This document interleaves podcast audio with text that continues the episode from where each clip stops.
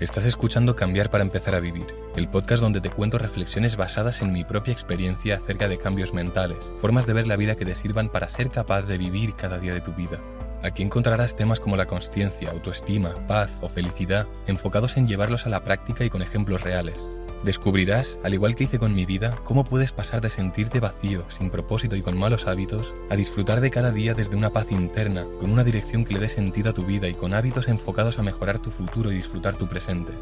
Si sientes que algo tiene que cambiar, este es tu podcast. Distingo entre desarrollo personal y desarrollo espiritual.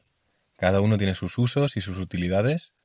Ninguno es mejor que el otro, sirven para cosas totalmente distintas. El desarrollo personal te lleva más al hacer, mejorar, conseguir, mientras que el desarrollo espiritual te lleva al ser, estar, vivir en paz, consciente, agradecido, apreciando.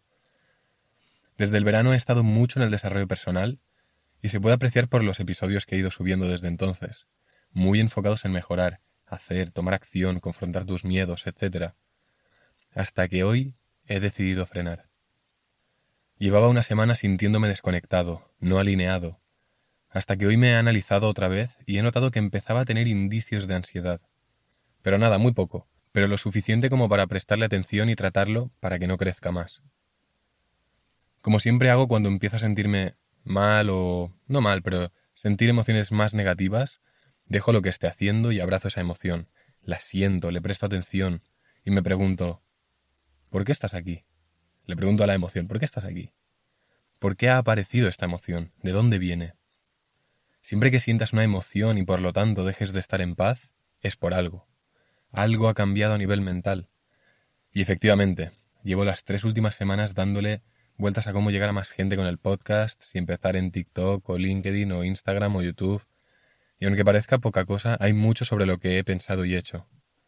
También hace más de dos meses he estado pensando si empezar otro proyecto que me pueda dar otra fuente de ingresos, y en general me he estado exigiendo mucha constancia el último mes hasta que hoy he colapsado. No fuerte, pero lo suficiente como para saber que tocaba un rato de ser, estar, reflexionar, pensar, moldear, revisitar creencias y reestructurar prioridades y horarios. Así que eso he hecho. He subido a la terraza, he sacado la esterilla y me he tumbado viendo al cielo. ¿Por qué me siento así? ¿De dónde viene esta pequeña ansiedad? No he tardado en darme cuenta que viene de querer hacer demasiado, muchas cosas durante las pocas horas que tengo durante la semana. Así que simplemente lo que he hecho ha sido priorizar, quitar aquello que no estaba disfrutando. Y eso hace que ahora vuelva a tener espacio y me he dado permiso para disfrutar. Durante estas últimas semanas no he priorizado el disfrute, porque me he vuelto a creer al ego, me he vuelto a creer que cuando consiga X podré disfrutar de verdad. Pero como ya dijo Buda, desear es sufrir. Y he estado deseando conseguir cosas, a un nivel extremo, a exigirme demasiado, y eso no es sostenible a largo plazo. Si tú te quieres poner súper fuerte en dos meses, no lo vas a conseguir ni que entrenes diez horas al día. No da, simplemente el cuerpo no es capaz, y por mucho que le dediques más tiempo, no implica que vayas a avanzar mucho más rápido. Lo único que consigues al dedicar demasiado esfuerzo, tiempo y energía a algo, de forma excesiva, es quemarte. Y lo que me acaba de pasar, y puede que si no tuviera la constancia que tengo, porque la he trabajado durante más de siete años, Quizás ahora habría dejado todo ya. De leer, de entrenar, de trabajar en el podcast, todo. Así que lo que he hecho ha sido, uno, identificar qué me estaba causando esa ansiedad. Y dos, sabiendo eso, sabiendo el punto uno, que me causa ansiedad, entonces, cambiar lo necesario para dejar de sentirla. Porque si la sientes es por algo, hay un motivo. Empecé el podcast por mí, por aclarar mi mente, continué porque el resultado de mi creación me gustaba lo mantuve porque vi crecimiento, cada vez más gente escuchándolo, y en ese punto cambió el para qué. Dejé de hacerlo por amor al arte, por crear, por mí, a hacerlo por los números, por crecer, por llegar a más gente, por montar algo grande. Y ahí es donde empezó a generarse poco a poco la ansiedad que hoy he sentido y he acabado soltando al renunciar, una vez más, a mis metas. Pero he renunciado a mis metas en el presente, en el ahora, no en el largo plazo. Mis metas siguen ahí. Lo que pasa es que intento que en el presente no estén muy presentes.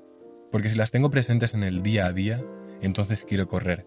Me entra la prisa por conseguirlas. Y eso me genera ansiedad por no avanzar a la velocidad que me gustaría.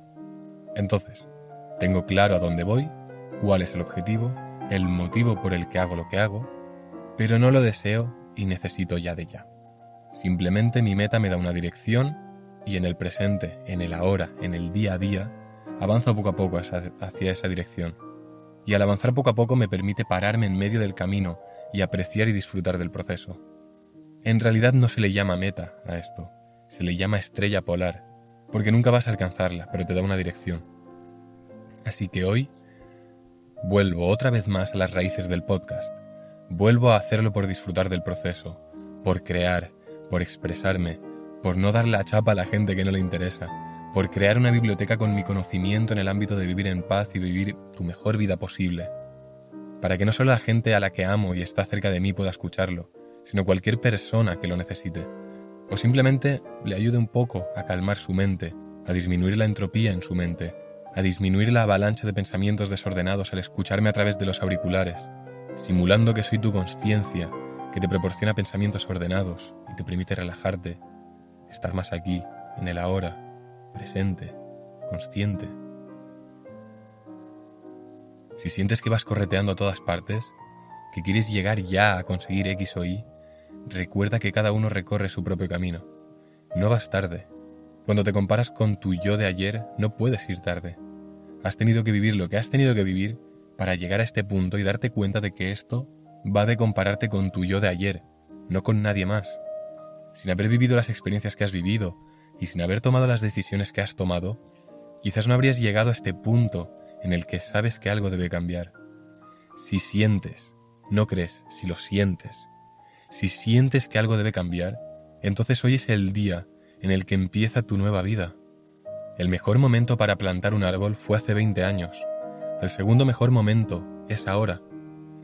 Tienes la capacidad de cambiar tu vida entera en un solo instante, el instante en el que te comprometes a cambiar, no a querer cambiar, sino comprometerte a cambiar. Cambias en el instante en el que decides que no quieres seguir sufriendo. Cambias en el momento en el que te duele más seguir como hasta ahora que el dolor que te va a producir el hecho de cambiar. Y todo el mundo podemos cambiar. Si no lo crees, es por tus creencias limitantes, a nivel científico está demostrado, el cerebro es plástico, cambia, se adapta. Así que, puedes.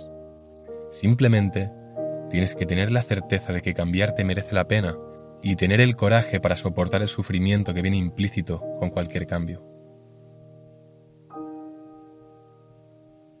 En el siguiente episodio daré una actualización sobre cómo me está yendo para pasar de esta ansiedad a la tranquilidad otra vez, Así que estate atento al próximo lunes porque habrá la parte 2 de este tema. No te olvides compartir este episodio con aquella persona que quizás está pasando por un momento de ansiedad para que quizá le pueda servir también. Y como siempre, disfruta de la vida y nos vemos el próximo lunes. Chao.